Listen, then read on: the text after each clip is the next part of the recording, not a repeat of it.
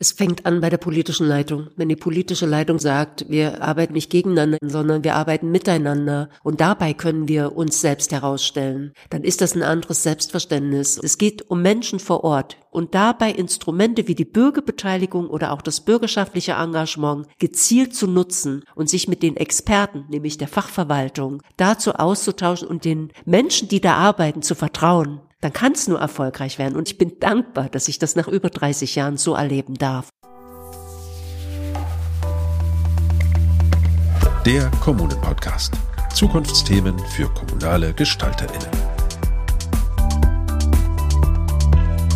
Hallo und herzlich willkommen zu einer neuen Folge des Kommunen-Podcasts. Wir wollen hier heute wieder sprechen über kooperatives Regieren, über spannende Ansätze aus der kommunalen Arbeit, die einen Veränderungsprozess anschieben oder angeschoben haben. Und dafür haben wir heute einen Ausflug gemacht. Wir sind heute im Rathaus von Treptow-Köpenick. Wir haben unsere Mikrofone eingepackt und äh, hier wieder aufgebaut. Das ist einer der zwölf Berliner Bezirke und mein Name ist Simon Gaul. Und das Gespräch führt heute mit mir zusammen Benjamin von der A von der Initiative Kommune 360 Grad, der hier neben mir sitzt. Hallo Ben. Hallo. Berlin hat 2010 ein Handbuch zur sogenannten Sozialraumorientierung veröffentlicht und danach in allen Bezirken dieses Prinzip auch etabliert. Und Sozialraumorientierung, das ist jetzt ganz vereinfacht gesagt, ein Konzept aus der sozialen Arbeit, das eben nicht nur Einzelfallhilfe leisten will, sondern die unmittelbaren Lebenswelten der Menschen in die Ausgestaltung mit einbezieht. Und ja, dafür müssen, und hier wird's jetzt interessant, eben alle möglichen Ämter und Abteilungen innerhalb einer Verwaltung auch möglichst gut zusammenarbeiten. Ines Schilling leitet innerhalb des Bezirksamts die sozialraumorientierte Planungskoordination. Das heißt, sie ist für diese gesamte Kooperation zuständig. Das macht sie inzwischen seit zehn Jahren, wenn das Internet mir das richtig verraten hat. Und Johannes Hipp, der hier neben ihr sitzt, arbeitet für die AG Urban. Das ist ein Planungsbüro, da sind SozialwissenschaftlerInnen, ArchitektInnen, alle möglichen Menschen zusammen und er betreut als externer Partner die Anlaufstelle für Bürgerbeteiligung im Bezirk. Und ja, diese beiden arbeiten seit einigen Jahren eng zusammen und wie das so läuft, darüber wollen wir heute sprechen. Liebe Frau Schilling, lieber Herr Hipp, schön, dass wir Sie besuchen dürfen. Hallo. Ja, hallo. Hallo auch von mir. Vielleicht, Frau Schilling, fangen wir mit Ihnen mal an. Bevor wir so in die Details der Arbeit gehen, mich würde ja einmal auch total interessieren, wie sind Sie denn überhaupt in der Verwaltung gelandet? Wie kam denn dieser Berufswunsch zustande? Der Berufswunsch in der Verwaltung zu arbeiten, der war nicht das Überbordende, sondern ich bin 1986 äh, in die Verwaltung gegangen. Also ich bin ein Urgestein und ähm, komme ursprünglich aus Sachsen, habe dort in der Volksbildung mal gearbeitet, bin dann nach Berlin gewechselt, habe dann mehrere berufliche Stationen gehabt. Ich habe im Sport- und Bäderamt gearbeitet, ich habe im Sozialamt gearbeitet und bin dann im Steuerungsdienst gelandet und von dort vor zehn Jahren in die sozialraumorientierte Planungskoordination. Ich glaube, ein schlimmeres Wortgetüm gibt's nicht und wir kürzen es gern mit SPK ab. Ja, also insofern schon lange in der Verwaltung, ohne mich bewusst dafür entschieden zu haben, aber mein beruflicher Weg hat mich da einfach hingeführt. Was gefällt Ihnen denn in der Verwaltungsarbeit? Ich glaube, mir gefällt die Arbeit, ob das jetzt äh, Verwaltung ist oder ob es vielleicht auch sogar hätte ähm, ein freier Träger sein können. Das ähm, hat sich damals einfach nicht ergeben, sondern ich bin nach äh, Berlin gezogen. Das hat sich angeboten, in der Verwaltung zu arbeiten und ich habe hier meine Berufung einfach gefunden. Und es gab für mich nie die Überlegung, da rauszugehen oder zu wechseln. Ich habe mich wohlgefühlt. Ich habe das, was ich gemacht habe, mit Leidenschaft gemacht. Ich habe zehn Jahre lang auch ein Stadtteilzentrum geleitet. Das hat mich erfüllt. Ich habe in der Praxis gearbeitet, ich habe in der Verwaltung, in der Theorie gearbeitet, merke, ich bin deutlich äh, mehr in der Praxis verwurzelt und es ist mir ein Bedürfnis, mit den Menschen zu arbeiten. Und dieser Job gibt das her. Klingt schön. Es klingt auch nach Begeisterung tatsächlich, ne? Und nach äh, Spaß an der Arbeit. Wir wollen jetzt heute über Sozialraumorientierung sprechen und über diesen Job mit dem langen Titel, den Sie haben. Können wir noch mal kurz vielleicht erklären für die Hörerinnen und Hörer, was genau ist Sozialraumorientierung? Es kommt im Prinzip aus der sozialen Arbeit, auch aus dem Bereich der Gemeinwesenarbeit. Und was wir hier in Verwaltung versucht haben, ist auf diesem Konstrukt der Gemeinwesenarbeit und der sogenannten intermediären Arbeit, erkläre ich gleich noch, noch etwas obendrauf zu setzen. Das ist eine Verknüpfung mit stadträumlicher Planung, so war es in der Rahmenstrategie der sozialen Stadtentwicklung einmal angedacht dass man versucht, räumliches Planen mit den Menschen vor Ort nochmal auf eine andere Ebene zu heben, Rahmenbedingungen zu schaffen, nämlich eine Schnittstelle zwischen Politik, also politischen Entscheidungen, der Verwaltung, also Verwaltungshandlung und den Rahmenbedingungen dazu und eben den Mitgestaltungsmöglichkeiten durch die Menschen, die in diesen Räumen, in denen wir ja planen und in denen wir uns bewegen, um sie da auch mitzunehmen. Wir analysieren zunächst Räume. Wir haben dazu ein sogenanntes Kernindikatoren-Set. Das heißt, wir haben Zahlen, Daten, Fakten, die wir äh, einsammeln, die wir bewerten und die wir auf die Räume legen. Und das eben ganz kleinräumig. Also wir schauen uns, wenn wir mal den Bezirk Treptow-Köpenick nehmen, wir sind der flächenmäßig größte Bezirk.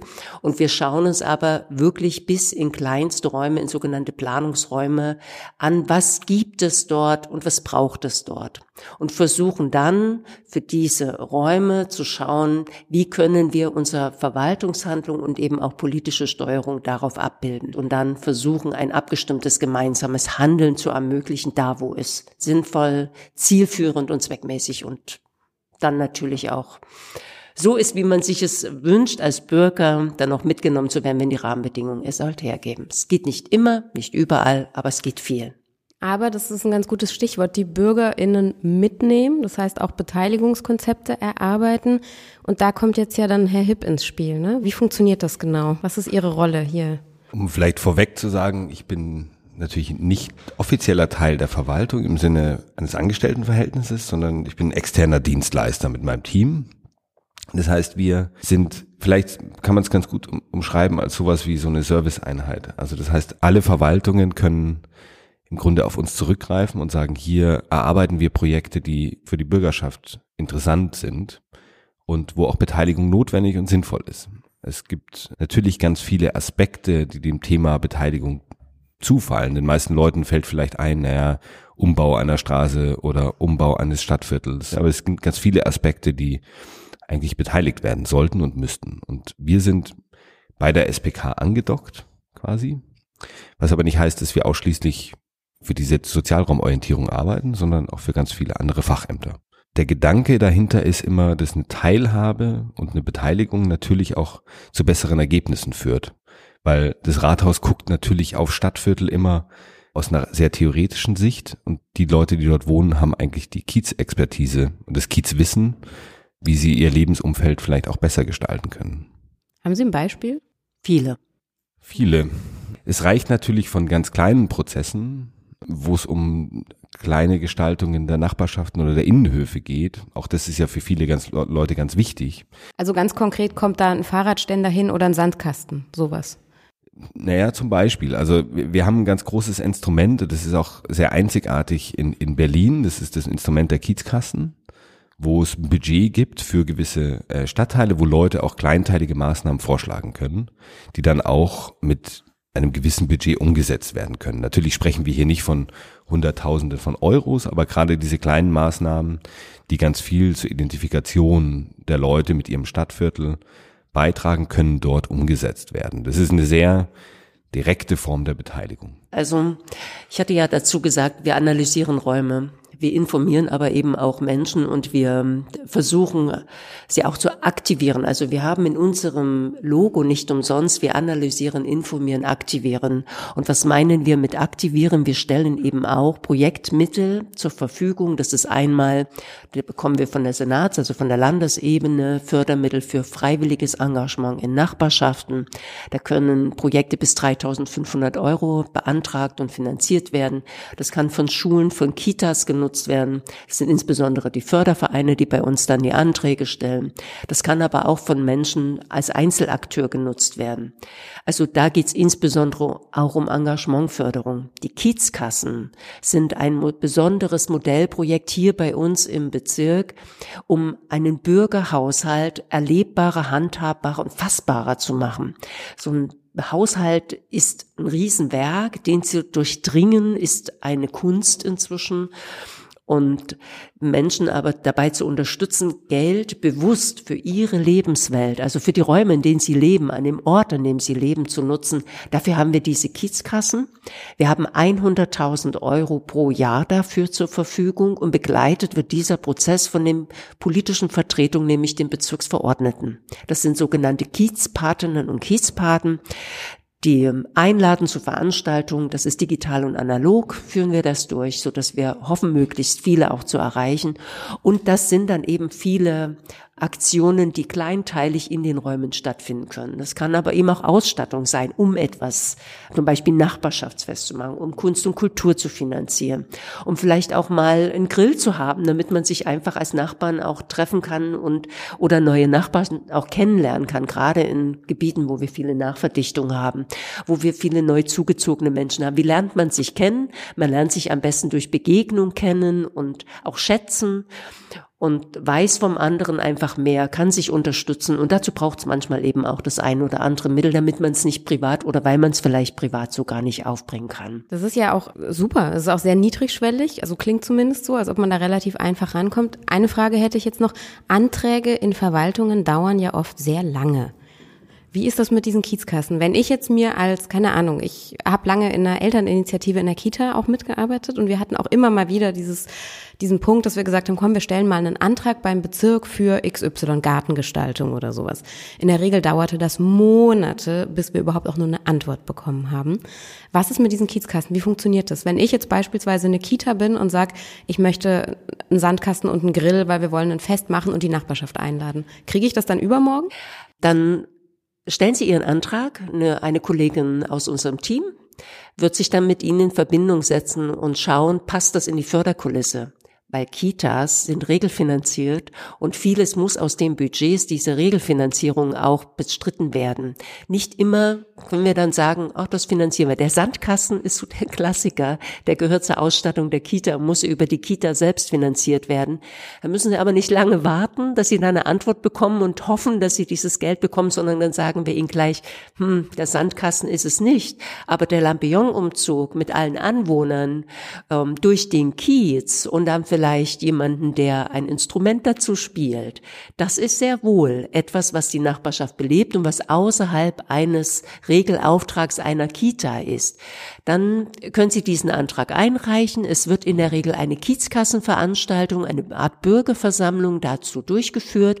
Dort wird entschieden, wofür das Geld ausgegeben wird, weil das die Bewohner selbst bestimmen. Nicht wir sagen, ist umgesetzt oder nicht, sondern es gibt ein Budget und gemeinsam überlegt man, wie das Budget ausgeschöpft wird. Um, um das vielleicht noch kurz zu ergänzen, das war jetzt eine sehr interne Sicht so eines solchen Verwaltungsprozesses.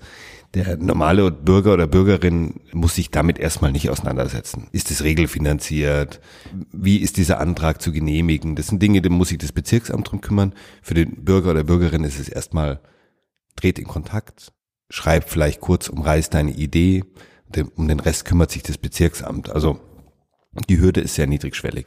Ich musste auch wirklich schmunzeln, als Sie vorhin sagten zum Stichwort Bürgerhaushalt und auch Nachvollziehbarkeit. Ich war ja selber ein paar Jahre Bürgerdeputierter im Haushaltsausschuss eines anderen Bezirkes und habe das sogar studiert, öffentliches Controlling, Finanzmanagement.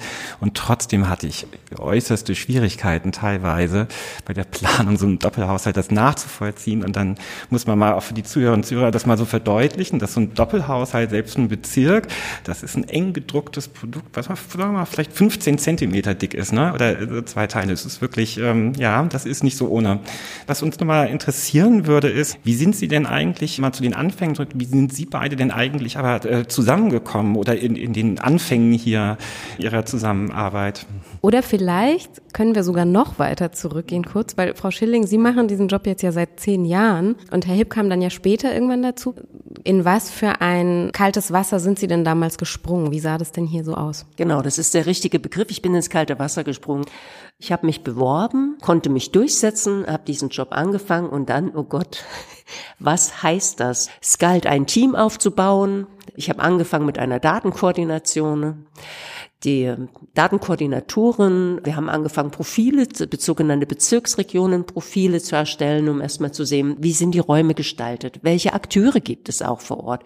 Wie ist das Engagement? Wie ist die Beteiligung? Also bürgerschaftliches Engagement. Wir haben uns also erstmal ein Bild von den Räumen gemacht und ich habe unendlich viele Gespräche geführt, um Menschen kennenzulernen, um weitere Akteure kennenzulernen, die zu diesem Thema unterwegs sind.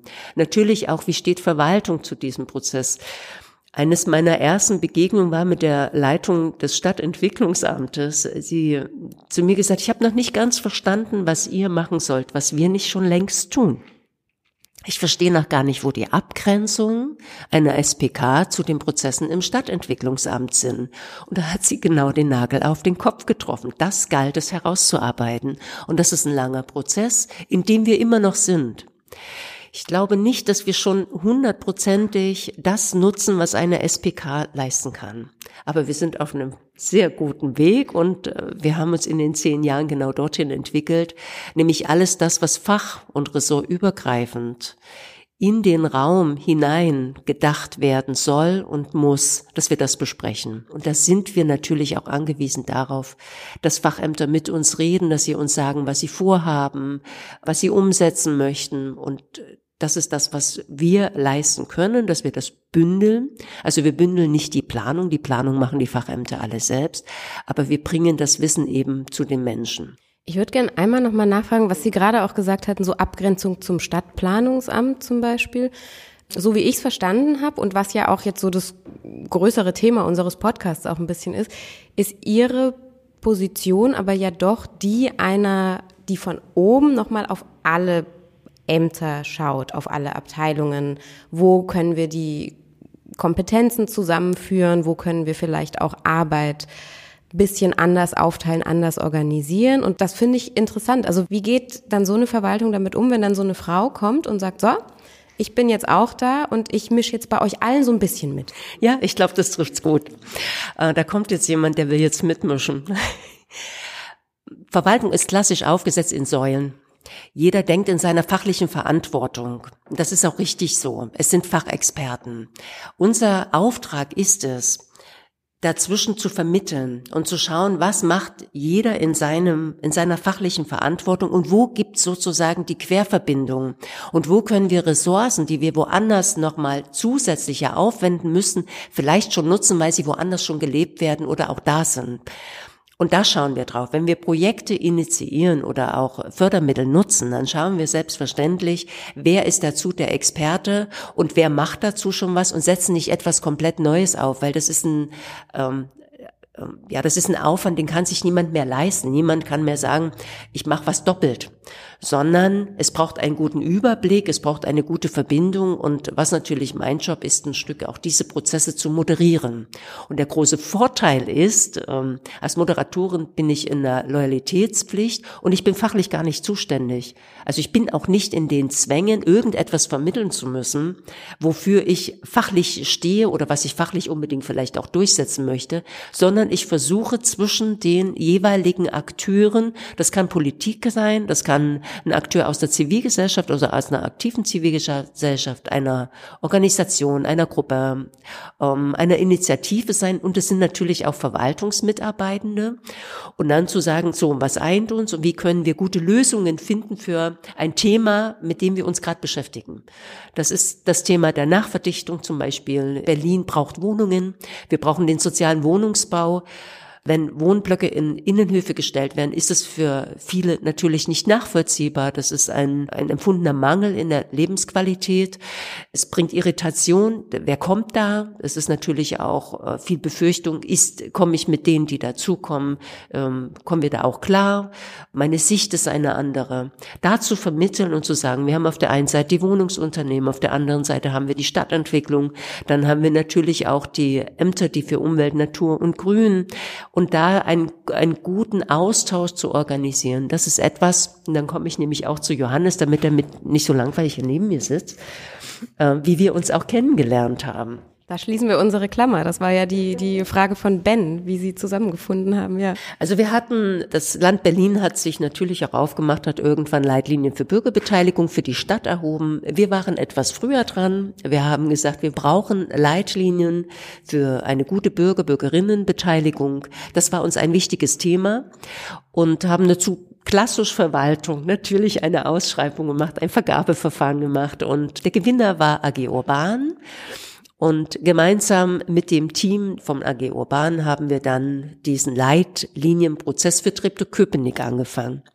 Dann gab es im Zuge dieser Umsetzung ein Instrument der Leitlinien für Bürgerinnenbeteiligung ist das Schaffen einer Anlaufstelle, eines sogenannten Büros für Bürgerbeteiligung, einmal mit Mitarbeitenden hier bei uns aus der Verwaltung und zum anderen eben einem externen Träger, das, das kann ein Verein sein, das kann aber eben auch ein Unternehmen sein, um die Sicht eben auch außerhalb von Verwaltung abbilden zu können, um eine Ansprechperson auch außerhalb von Verwaltung ähm, zu haben. Das ist das Potsdamer Modell wer sich damit beschäftigt hat.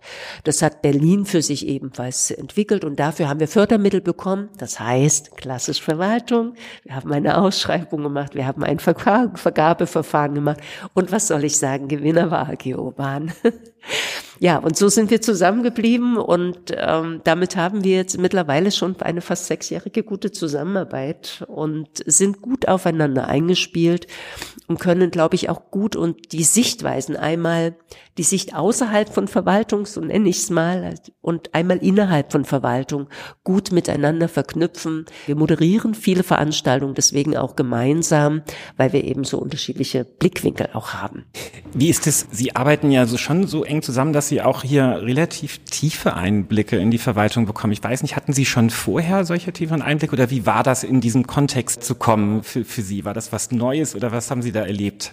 Ich hatte bis auf ein Praktikum im, im Rahmen meines Studiums eigentlich keine direkte Verbindung oder Erfahrung mit Verwaltung aus der internen Sicht heraus. Natürlich extern als als Dienstleister natürlich schon, aber die internen Abläufe, die muss man auch erst lernen und die muss man, die lernt man auch nur durch tatsächliche Anwesenheit in den Runden im Rathaus, in den Gesprächen, die man irgendwo in der Küche führt. Wo sind eigentlich Wege? Wo kann man auch vielleicht auch als, als Dienstleister Dinge auch manchmal ein bisschen beschleunigen? Und was uns immer angetrieben hat, war eigentlich zu sagen, die Verwaltung ist ein starker Partner und ein verlässlicher Partner, Dinge auch ohne finanzielle Interessen in der Stadt voranzutreiben.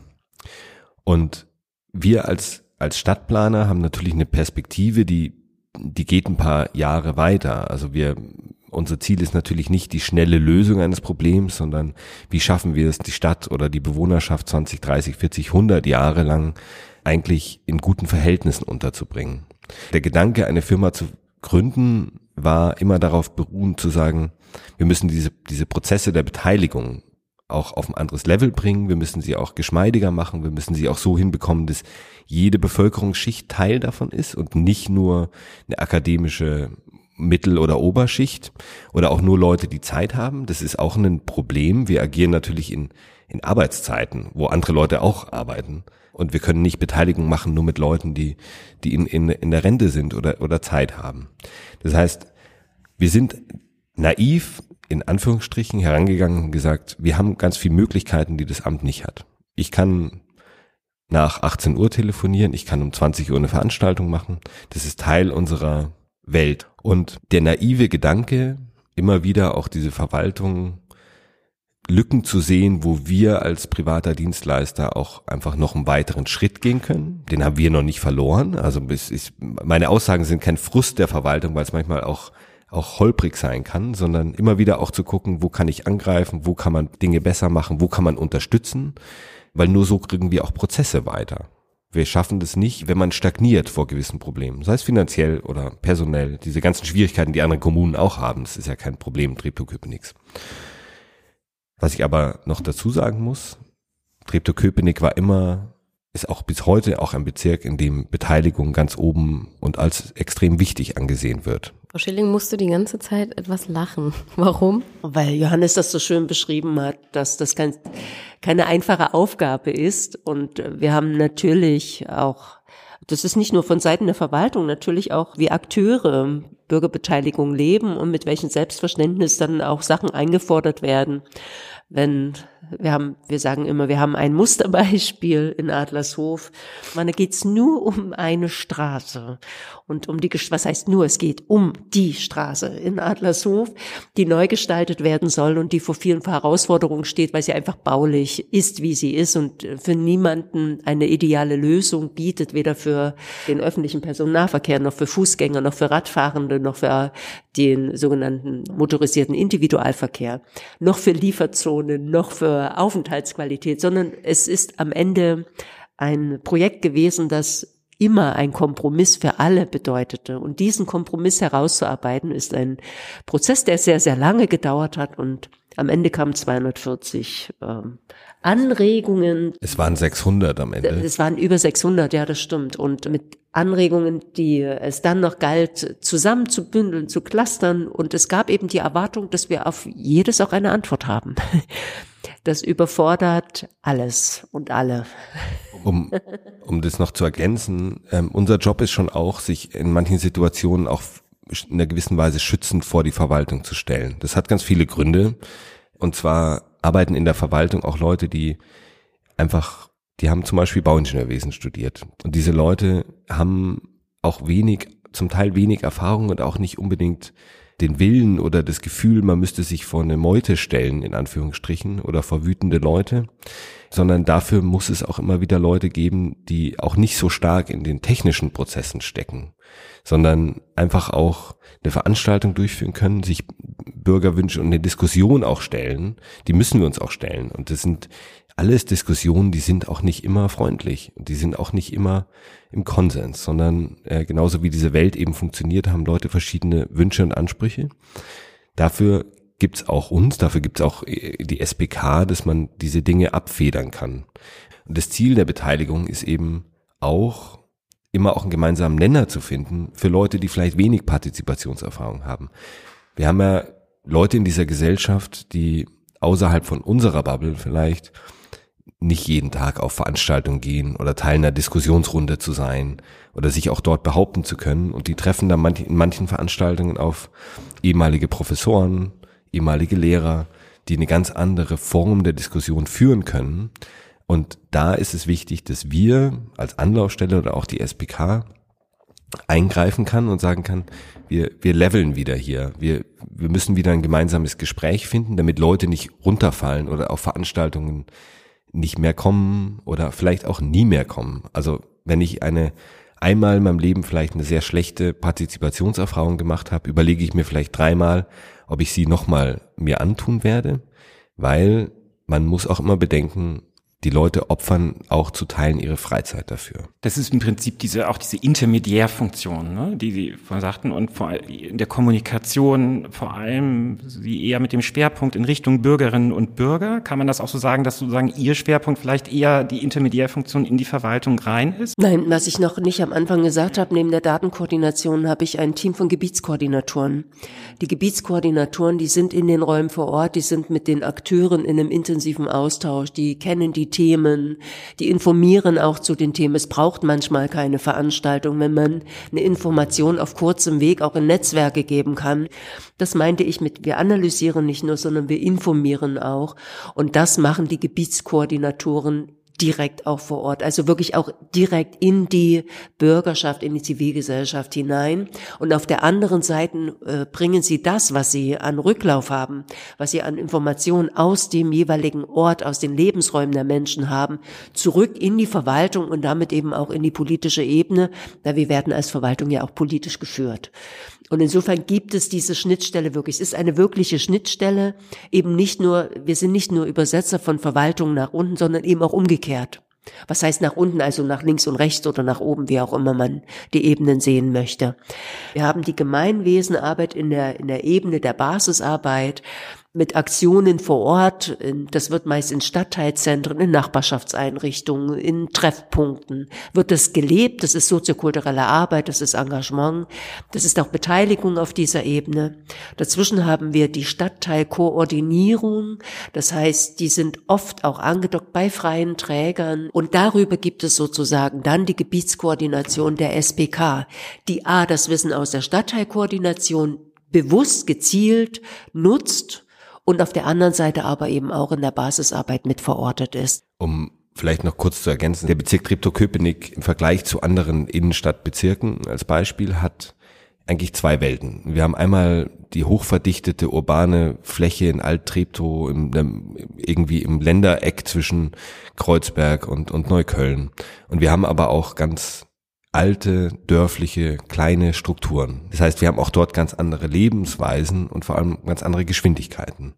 Und vor allem auch manchmal eine ganz andere Wahrnehmung von Stadt. Was mich jetzt nochmal interessieren würde, wenn wir jetzt nochmal gar nicht in die Zukunft, sondern nochmal in die Rückschau gehen. Seit dieser zehn Jahre, die Sie jetzt diesen Job machen, hat sich durch diese Stelle, diese SPK, diese Planungskoordination denn in der Verwaltung was verändert? Ich glaube, das, was wir am Anfang, was macht ihr, was wir nicht machen, ist geklärt. Es ist ziemlich klar, wo unser Mehrwert liegt und wo wir einbezogen werden, wo es uns braucht und äh, wo, wo es uns nicht nur im bezirklichen Kontext braucht, sondern auch mittlerweile auf der Landesebene. Wir werden oft angesprochen, eben auch von der, ich glaube, das ist ein großer Mehrwert von der Landesebene, wenn es fach- und ressortübergreifend ist und man immer mehrere Fachressorts erst ansprechen müsste. Dann kommt man auf uns zu und wir koordinieren oft Abstimmungsprozesse. Wir sind selbst auf der Landesebene nicht angebunden. Das heißt, die SPK haben kein sogenanntes Spiegelreferat. Wir haben keine fachliche Anbindung weder an eine Senatskanzlei noch an irgendeine Fachverwaltung.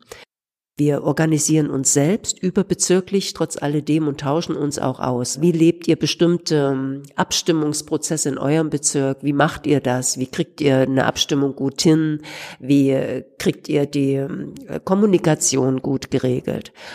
Und das ist der große Mehrwert, den wir jetzt haben. Ist das ein Problem, dass es so eine Spiegelebene nicht gibt, so auf Landesebene? Bräuchte es das? Wir haben zehn Jahre lang versucht, wirklich ein Spiegelreferat zu finden, haben viele, viele Wege dazu bestritten, haben äh, viel geschrieben, viel gesprochen, viel vorgeschlagen, äh, immer im Verbund der bezirklichen SPK, die es schon gab und haben im ganz aktuell im November haben wir eine erste Klausur mal durchgeführt, weil es inzwischen viele Bezirke ja mit SPK gibt und haben für uns festgestellt, es braucht das nicht.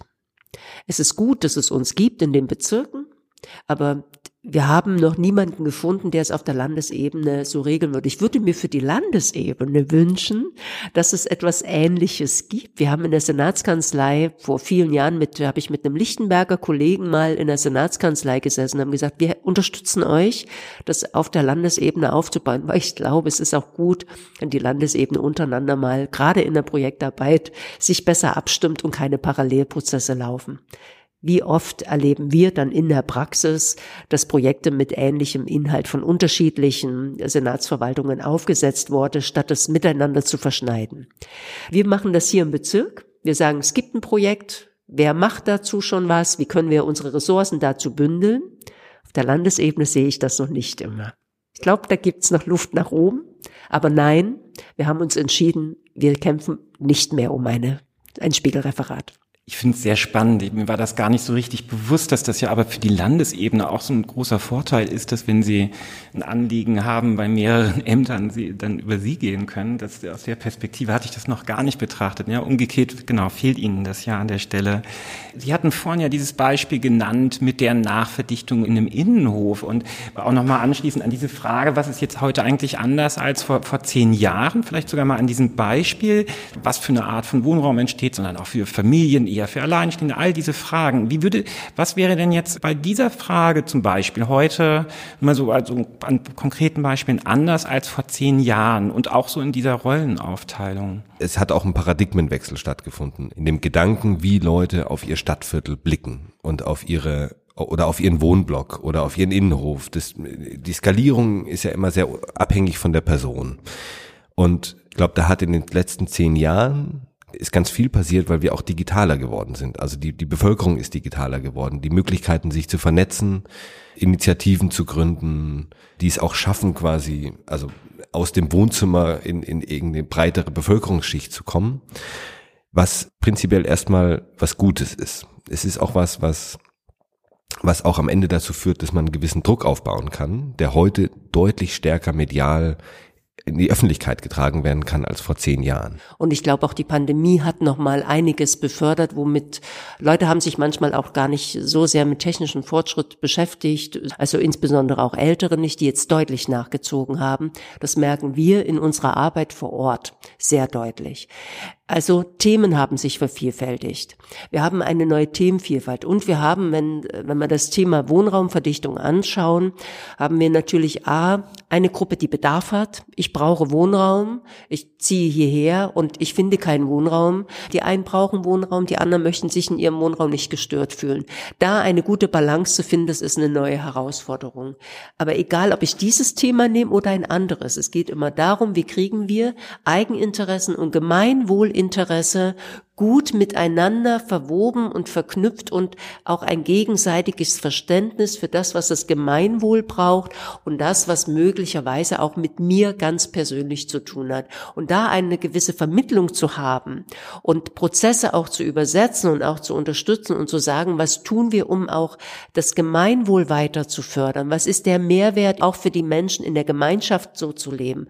Das ist die große Kunst, die wir hier haben und die wir insbesondere auch mit Bürgerbeteiligung Beteiligung versuchen, auch herauszustellen, herauszuarbeiten und gemeinsam daran zu wirken, dass am Ende auch etwas an Mehrwert kommt, dass ich sage, gut, wir sind jetzt zwar hier dichter beisammen, aber dafür bekomme ich das, das und das noch und kann es noch mitgestalten, mitnutzen, was auch immer es ist. Wir haben ja auch ein Problem in der Beteiligung bei der Nachverdichtung und das ist ein ganz praktisches. Wir haben es einmal mit einer sichtbaren, greifbaren Gruppe zu tun.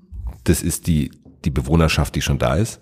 Es gibt aber eine andere Gruppe, die weiß gar nicht, dass sie eine Zielgruppe ist, und zwar potenzielle neue Mieter zum Beispiel. Aber wir haben immer das Problem in solchen Veranstaltungen oder Aushandlungsprozessen, dass eine Gruppe nicht da ist.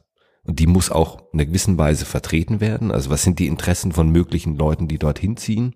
Das sind Spekulationen natürlich, aber es geht auch immer darum, was Ines gesagt hatte, rauszuarbeiten, welche Potenziale hat auch Neubau. Und wir haben schon oft das Thema, beschreibst es mal, die Anonymität der Großstadt, wie auch immer die manchmal ausgelagert ist, aber dieses Kümmern innerhalb eines Wohnblocks, Hauses, Straße, wie auch immer, diese nachbarschaftlichen Bezüge, die sind oft natürlich nicht mehr ganz so da. Durch eine neue Bewohnerschaft kann das auch wieder wiederbelebt werden, weil ich vielleicht neu, weil ich Familien dort habe, weil ich Kinder habe, die einen stärkeren Bezug zur Nachbarschaft haben, die auch darauf angewiesen sind, diese Orte zu nutzen, weil sie nicht zehn Kilometer irgendwo in den Wald fahren können oder möchten. Hm, das heißt, man denkt noch die unsichtbare Gruppe mit.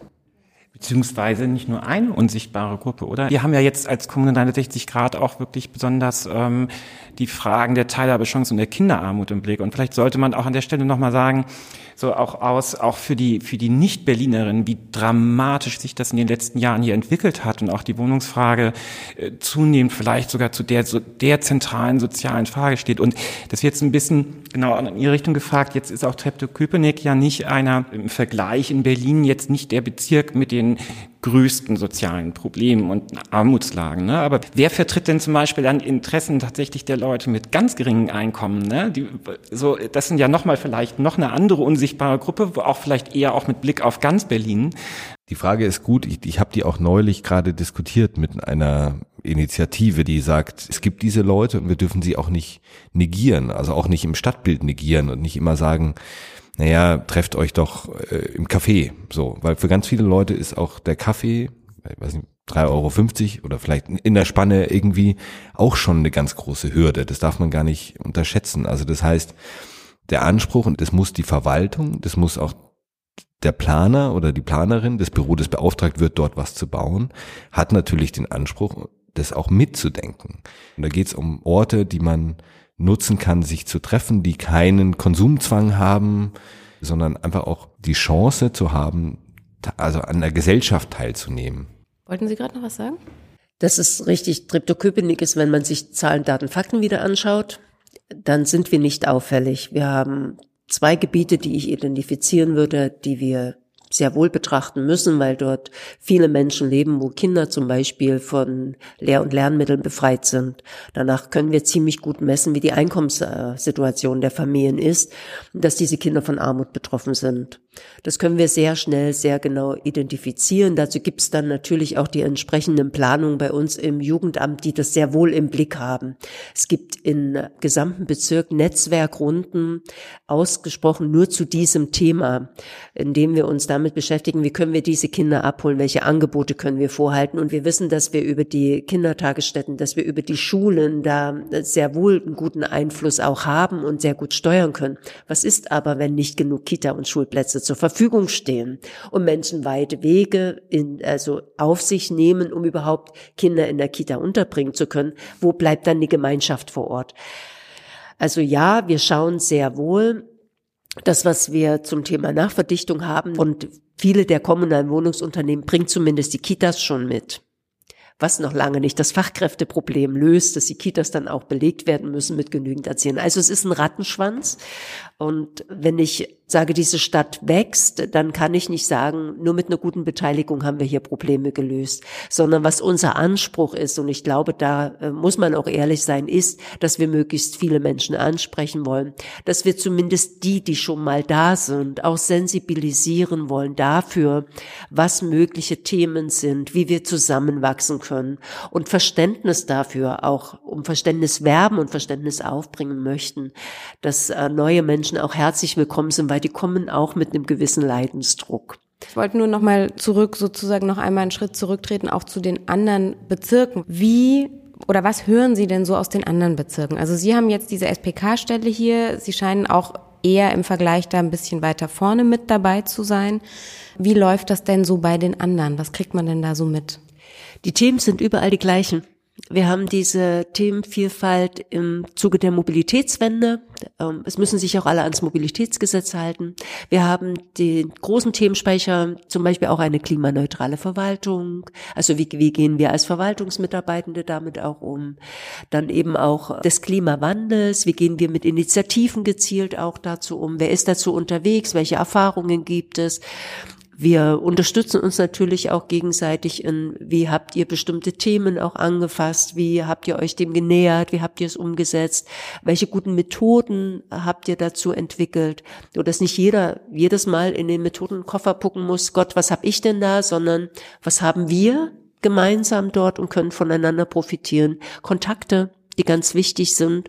Und wir unterstützen uns natürlich gegenseitig in ganz normalen verwaltungsinternen Themen, wie, wie äh, gestalte ich, wenn ich ein Aufgabengebiet ähm, einrichte, eine Aufgabenbeschreibung.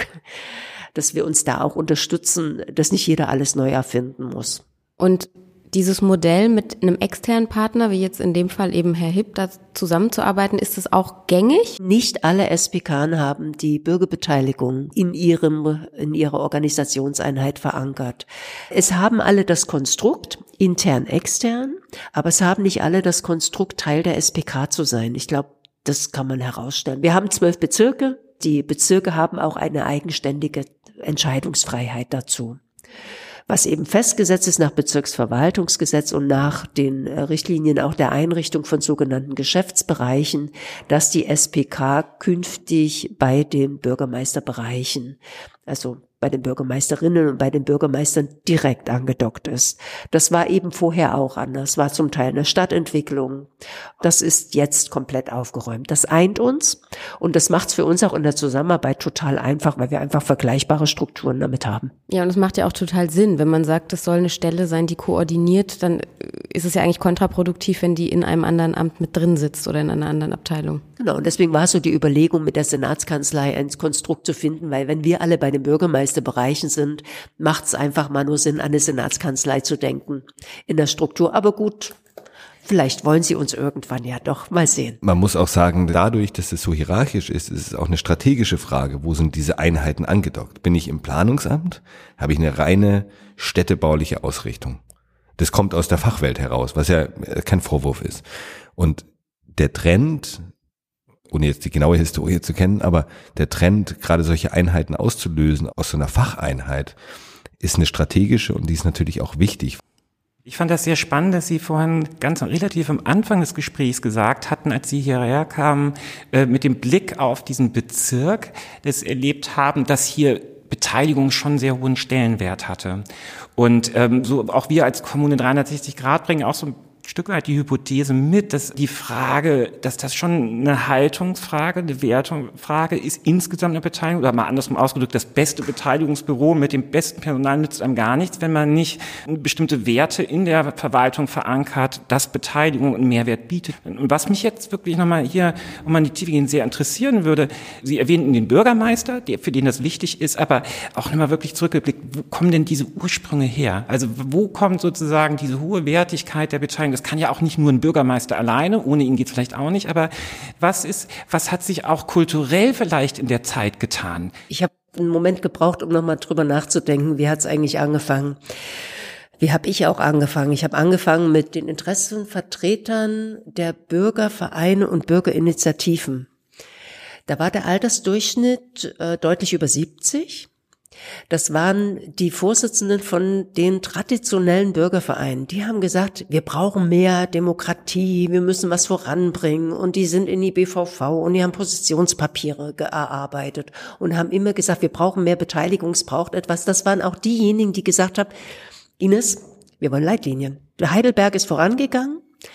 Lass uns auch solche Leitlinien machen. Dann habe ich mit diesem, mit dieser Gruppe habe ich wirklich Stunden gesessen, Stunden verbracht. Wir haben uns Leitlinien aus anderen Kommunen angeschaut. Wir haben die für uns gefiltert. Wir haben Empfehlungen daraus erarbeitet. Wir sind in die Bezirksverordnetenversammlung in den Haushaltausschuss damit gegangen, haben uns viel Häme abgeholt, so nach dem Motto, was ihr jetzt wollt. Wir sind hier die gesetzlich gewählten Vertretungen und wir entscheiden äh, über den Bezirk und mit welcher Legitimation wollt ihr jetzt hier was Neues. Also wir wollten in den Regionen auch sprechen. Also wir hatten hatten viele, viele gute Ideen, die da gesamt, eingesammelt worden, die wir aufbereitet haben. Und ich glaube, in diesem Prozess waren wir sehr hartnäckig. Und das hat es letztlich auch sichtbar gemacht. Und damit haben wir nicht erst 2012 oder 13 angefangen, sondern 2007, 2008 und fortfolgend. Ich bin wirklich viele, viele Jahre mit den Frauen und Männern unterwegs gewesen. Einige gibt's schon gar nicht mehr. Die sind leider schon verstorben und haben gar nicht gesehen, was der Erfolg auch von dem ist, was sie mal mit ganz viel Konsequenz angefangen haben. Und ich glaube, da liegt der Ursprung. Wir hatten als ich in der SPK angefangen habe, den jüngsten Bürgermeister in Berlin. Inzwischen ist das nicht mehr. Den Rang haben ihn andere abgelaufen. Er ist jetzt damit der dienstälteste Bürgermeister in Berlin. nicht der älteste, aber der dienstälteste. Er ist in der dritten Legislatur und er hat mich von Anfang an begleitet in diesem Prozess. Und ja, es braucht auch den klaren politischen Willen dazu. Wir haben hier einen Bürgermeister, der ganz eng verwurzelt ist mit seinen Bezirken und er kennt die Menschen, er kennt die Orte und er versteht, wovon ich spreche. Und er hat mir immer sehr aufmerksam zugehört und er war auch sehr kritisch in dem, was ich ihm auch erzählt habe und was ich ihm auch übermittelt habe und auch in den Treffen, die wir eben zum Beispiel mit Bürgervereinen und Bürgerinitiativen hatten. Also das so in der Historie. Und ich glaube, das ist inzwischen ein Stück gelebte Wirklichkeit. Auch in dem Verhandlungsprozess Kiezkassen. Wir hatten es ja ganz am Anfang, dieses Instrument zu nutzen. Das ist ja bewusst ein Instrument, was die Bezirksverordneten für sich weiterentwickelt haben. Diese Idee aufzugreifen, zu sagen, wir, ja, wir übernehmen auch Verantwortung dafür, dass wir unserem Auftrag gerecht werden und hier Prozesse mit begleiten. Da gibt es eine ganz starke Vermengung auch von den Engagierten, von den Beteiligten, von der Verwaltung und von der Politik sehr schönes Konstrukt, was es, glaube ich, auch nochmal befördert. Das heißt, Sie gehen selber auch wirklich regelmäßig in die Ausschüsse rein oder in die Bezirksverordnetenversammlung. Ist das wichtig, auch hier den ganz direkten Draht zu haben aus, aus Ihrem Arbeitsbereich heraus? Es wird zum großen Teil natürlich das Instrument genutzt der Bürgerfragestunde. Das heißt, in der Bezirksverordnetenversammlung auch gezielt Anfragen zu stellen. Das machen viele Initiativen, auch um ihre Interessen deutlich in die Politik artikulieren zu können und auch sichtbar zu machen und auch Antworten zu bekommen. Und äh, wir brauchen mit der Bürgerbeteiligung gehen wir inzwischen nicht mehr in diese Runden, sondern wenn wir eingeladen werden. Wir bieten jetzt immer, wenn ihr wollt, wir sind da. Ne, wir bieten das Gespräch jederzeit an. Das läuft inzwischen individuell. In die Ausschüsse gehen wir eher weniger. Fand auch den Punkt Hartnäckigkeit noch sehr gut. Ja. Um den Begriff Hartnäckigkeit. Die Anlaufstellen haben ja auch eigene Runden, wo wir uns austauschen, ohne die Verwaltung. Und es ist schon so, dass uns viele Bezirke um eine Sache beneiden. Und diese Sache heißt Ines Schilling, auch wenn es jetzt sehr, sehr löblich und vielleicht ein bisschen too much klingt. Aber es ist doch das, weil wir es geschafft haben, in Treptow-Köpenick an ganz viele Leute ranzukommen, die ganz schwer greifbar sind, weil sie mit Beteiligung erstmal gar nicht wenig zu tun haben. Genau, und Hartnäckigkeit, lange Atem, zehn Jahre sind auch eine lange Zeit. Es ist ja das Normalste erstmal erwähnt, dass es bei solchen Veränderungsprozessen, da gibt es Befürworter, da gibt es Verbündete, da gibt es Widerstände, das ist ja, also ich bin ja auch Organisationsentwickler, das Normalste der Welt. Wenn man dann nochmal so hinschaut, wo gab es Widerstände? Sind das eher einzelne Personen oder gibt es zum Beispiel auch Unterschiede zwischen den verschiedenen Ebenen? Also war es schwieriger, die Stadträtin mitzunehmen oder war es schwieriger, die Amtsleitung Planungen mitzunehmen oder schwieriger, auch die vielleicht eher die Fachkräfte und Planungskräfte. Wir haben ja auch so ein bisschen so ein, so ein Lerninteresse und versuchen so ein bisschen auch Muster zu finden, auch für andere Kommunen. Es ist gar nicht so einfach zu beantworten. Ich arbeite mit Menschen und es hat was damit zu tun, ob wir uns vertrauen in dem, was wir tun. Und ich erlebe gerade mit der neuen Legislatur und einem neuen Bezirksamt, also einer neuen politischen Leitung, einen extremen Aufschwung weil ich gerade mit äh, der neuen Leitung wirklich gut zusammenarbeite, da ein sehr vertrauensvolles Verhältnis da ist und man die neuen Leitungen auch der Expertise, die wir uns erarbeitet haben, intern wie extern, vertrauen und wir gemeinsam nach Lösungen suchen, wir gemeinsam Veranstaltungen planen, welche nächsten Schritte folgen daraus. Und ich glaube, dieses tiefe Vertrauen, miteinander zu arbeiten, das macht es hier so besonders. Und das hat auch nochmal, so erlebe ich es gerade jetzt, nochmal einen extremen Aufschwung gegeben. Mit diesem neuen, etwas anders agierenden Bezirksamt. Wir profitieren total davon, wenn politische Leitung sagt, wir sind für die Menschen da und egal welche politische Schwerpunktsetzung wir haben. Wir arbeiten für die Menschen und wir arbeiten so zusammen, dass es für die Menschen ein Mehrwert ist. Und dieses politische Verständnis dieser Legislatur ist deutlich zu spüren. Und das macht unsere Arbeit gerade extremst wertvoll und im Arbeiten sehr, sehr viel entspannter. Und wenn einer Kommune es gelingt, dass Politik sich einig ist, es geht um Menschen vor Ort, wie gesagt, jeder mit seiner politischen Schwerpunktsetzung. Und man versucht, gute Wege zu finden, dass das am Ende auch sichtbar ankommt und dabei Instrumente wie die Bürgerbeteiligung oder auch das bürgerschaftliche Engagement gezielt zu nutzen und sich mit den Experten, nämlich der Fachverwaltung, dazu auch auszutauschen und den Menschen, die da arbeiten, zu vertrauen dann, dann kann es nur erfolgreich werden. Und das erlebe ich gerade und es ist ein extremer Gewinn. Ich bin dankbar, dass ich das nach über 30 Jahren so erleben darf. Und das ist eine neue Qualität. Und das ist für mich auch ein Kulturwandel in der Verwaltung. Eigentlich ist es fast schon hier ein fantastisches Schlusswort gewesen, kann man fast schon sagen, ne? Ja, wunderbar. Ich finde auch, ich finde das mit dem Vertrauen ist wirklich, glaube ich, auch ein sehr, sehr wichtiger Punkt. Und wenn wir jetzt noch mehr viel Zeit hätten, haben wir jetzt nicht, aber was, was kann man denn dafür tun, jetzt, wenn man in eine andere Kommune schaut, wo, wo so ein Vertrauen noch nicht da ist, um das zu stärken? Das finde ich zum Beispiel noch eine sehr spannende Frage, mit der wir uns bestimmt auch noch in anderen Folgen im Podcast weiter beschäftigen werden. Genau, genau. Wie kriegt man das hin? Haben Sie da noch einen Rat? Es fängt an bei der politischen Leitung. Wenn die politische Leitung sich einig ist, und sagt, wir arbeiten nicht gegeneinander, jeder versucht sich selbst herauszustellen, sondern wir arbeiten miteinander und dabei können wir uns selbst herausstellen. Dann ist das ein anderes Selbstverständnis und Vielleicht ist es auch eine Generationenfrage, dass jüngere Politiker mit einem anderen Selbstverständnis rangehen als erfahrene, ältere. Politiker, die anders in einer anderen politischen Kultur auch groß geworden sind oder in einer anderen politischen Kultur sich bisher bewegt haben, dann neue Wege zu gehen. Und ich, ich also ich sehe da sehr stark den Generationenwandel. Wir sehen ja auch, dass sehr viel Jüngere sich jetzt sehr viel engagierter auch in Themen einbringen, was nicht selbstverständlich war. Also auch die Chance in der Kinder- und Jugendbeteiligung, sie nochmal stärker zu fördern, zu sensibilisieren, damit auch anders, wenn man, ne, wenn man an Demokratiebildung denkt, sich vielleicht auch für politische Ehrenämter zu entscheiden. Das hat einen anderen Stellenwert bekommen und ich glaube, das hat die Chance. Wir bilden anders, wir gehen anders auch im Demokratieverständnis miteinander um. Wie gesagt, unser Bezirksamt ist Mitte 30, der Großteil. Ich habe das Gefühl, das macht was. das im Umgang miteinander und dieses Selbstverständnis im Umgang oder eben auch schnell eine Mail, schnell eine Nachricht, auch mal äh, eine WhatsApp zu schreiben, zu sagen, du brauch jetzt ganz dringend was von dir, äh, ne? egal wie spät das ist. Das sind so, das sind Arbeitsweisen, die, die waren vorher nicht. Mein, mein Dienst endet eigentlich nie. Ich bin irgendwie auch äh, anders erreichbar.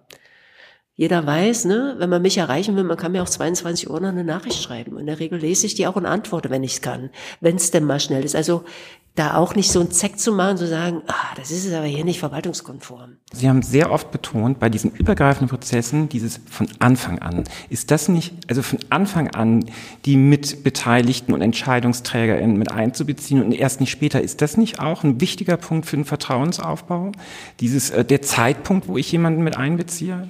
Im Leitlinienprozess war uns ein Aspekt, der frühzeitig. Was ist frühzeitig?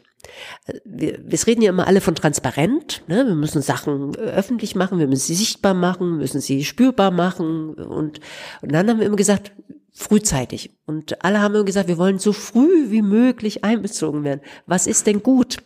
So früh wie möglich. Wenn Rahmenbedingungen klar sind, oder ist es dann schon zu spät? Sollten wir die Rahmenbedingungen vielleicht zusammen verhandeln? Und wir haben uns dann relativ sicheres Selbstverständnis, also was heißt, wir haben uns ein gutes Selbstverständnis aufgebaut und, ein, und eine relativ sichere Methode auch entwickelt, wie wir dem gerecht werden. Wir schauen, was ist das Thema, wer ist in dem Thema alles beteiligt und dann kommen wir schon alle zusammen, wie so eine Art Kickoff. Und was ein besonderer, was wirklich ein extremer Fortschritt ist bei Planungen, jetzt hier auch, wo ich total dankbar bin meinen Kollegen auch. Sie haben eine Projektidee und holen jetzt schon uns beide mit einem Selbstverständnis dazu. Es wird nicht erst alles intern besprochen und wenn dann alles soweit besprochen ist, dann kommen wir dazu und können nichts mehr dran ändern. Und das ist eben auch Vertrauen und Selbstverständnis in der Zusammenarbeit geworden. Und das weiß ich wirklich sehr zu schätzen, dass wir das erreicht haben. Der eine fehlende Satz von mir noch zum Ende. Das eine ist die politische Fragestellung. Also auf dieser politischen Ebene und das andere ist das Operative. Ich, man hockt hier in einem Rathaus, da sind irgendwie ganz viele Zimmer und dahinter sitzen ja Leute, die arbeiten an irgendwas. Und das, was für uns und für uns alle die Arbeit erleichtert und auch gut macht und besser macht, ist, dass diese Leute offen sind dafür, andere Fachämter auch zuzulassen. Und das ist, klingt jetzt sehr einfach, aber das ist ein ganz, ganz komplexer Bereich und auch zu verstehen, was kann der eine dazu tun und was kann der andere dazu tun, dass wir das besser machen, effizienter, schneller machen können. Für mich als externen Dienstleister ist es so oder so manchmal erstaunlich, dass, dass das so schnell ging, weil ich komme aus einer ganz anderen Richtung heraus. Aber es hat funktioniert, weil ich auch Dinge anbieten konnte, die an manchen Stellen gefehlt haben. Das heißt, Hilfeleistungen, sonstiger Dinge, die, die manchmal hier ins Stocken geraten. Wo wir jetzt an dem Punkt sind, dass ich mit diesen Leuten gut und auch auf Augenhöhe zusammenarbeiten kann. Und das, die Betonung liegt auf Zusammenarbeiten, um gemeinsam Dinge besser zu machen. Ich glaube, jetzt haben wir wirklich unser Schlusswort, oder? Ja, ja absolut. Gemeinsam Dinge besser machen, ja. mit Vertrauen in die Arbeit. Danke, Frau Schilling. Danke, Herr Hipp, dass wir hier sein durften und so spannende Einblicke bekommen haben. Ja, wir bedanken uns auch. Gerne. Dankeschön. Alles Gute. Tschüss. Dankeschön. Danke. Tschüss. Ja, das war unsere Folge aus dem Rathaus in Treptow-Köpenick mit Ines Schilling und Johannes Hipp. Wir haben über den Ansatz der Sozialraumorientierung gesprochen. Die Sozialraumorientierung ist Mitte der 1990er Jahre schon entstanden. Das ist ein Ansatz, der kommt unter anderem aus dem Rahmen äh, des Projekts Soziale Stadt und ist so eine Art Weiterentwicklung der Gemeinwesensarbeit. Heute ist die Sozialraumorientierung als Ansatz in der sozialen Arbeit sehr verbreitet und auch in der kommunalen Praxis. Wir denken, Sozialraumorientierung ist für wirklich gelingende Kooperation und Beteiligung wirklich enorm wichtig. Daher haben wir für Sie weitere Informationen in unseren Shownotes zusammengestellt, unter anderem auch Erklärvideos und weitere Praxisbeispiele. Darunter finden Sie beispielsweise das Fachkonzept mit den Grundprinzipien vom Urvater der Sozialraumorientierung, Wolfgang Hinte, Beispiele für Sozialraumbudgets und einen wirklich empfehlenswerten, tollen Praxisleitfaden für eine partizipative sozialräumliche Planung und Strategieentwicklung. Oder eben auch ein ganz anderes Beispiel, die kommunalen Bildungslandschaften, die ebenfalls dem sozialraumorientierten Ansatz folgen. Dazu gibt es auch Hintergrundinfos zum Berliner Ansatz und Konzept der Bürgerinnenbeteiligung und Sozialraumorientierung. Genau, also viele, viele spannende Infos bei uns hier in der Folgenbeschreibung. Und auch in der nächsten Folge in zwei Wochen, da ist Sozialraumorientierung wieder ein Thema. Da sprechen nämlich Manuela Dorsch und ich über Quartiersmanagements. Und unser Gast ist ein langjähriger Quartiersmanager aus Bremen. Wenn Sie uns schreiben möchten, wenn Sie Fragen haben, Kritik, Lob, Anregungen, was auch immer, senden Sie uns gerne eine E-Mail an podcast.kommune360.de. Wir freuen uns auf Ihr Feedback. Genau. Und der Kommunenpodcast ist eine Produktion der Initiative Kommune 360 Grad. Die Initiative ist ein Projekt der Aurides Stiftung, der Deutschen Kinder- und Jugendstiftung und von Fineo. Und außerdem wird unser Podcast gefördert vom Bundesministerium für Familie, Senioren, Frauen und Jugend. Und ja, jetzt sagen wir Danke, dass Sie uns zugehört haben und wenn Sie mögen, dann bis in zwei Wochen. Tschüss.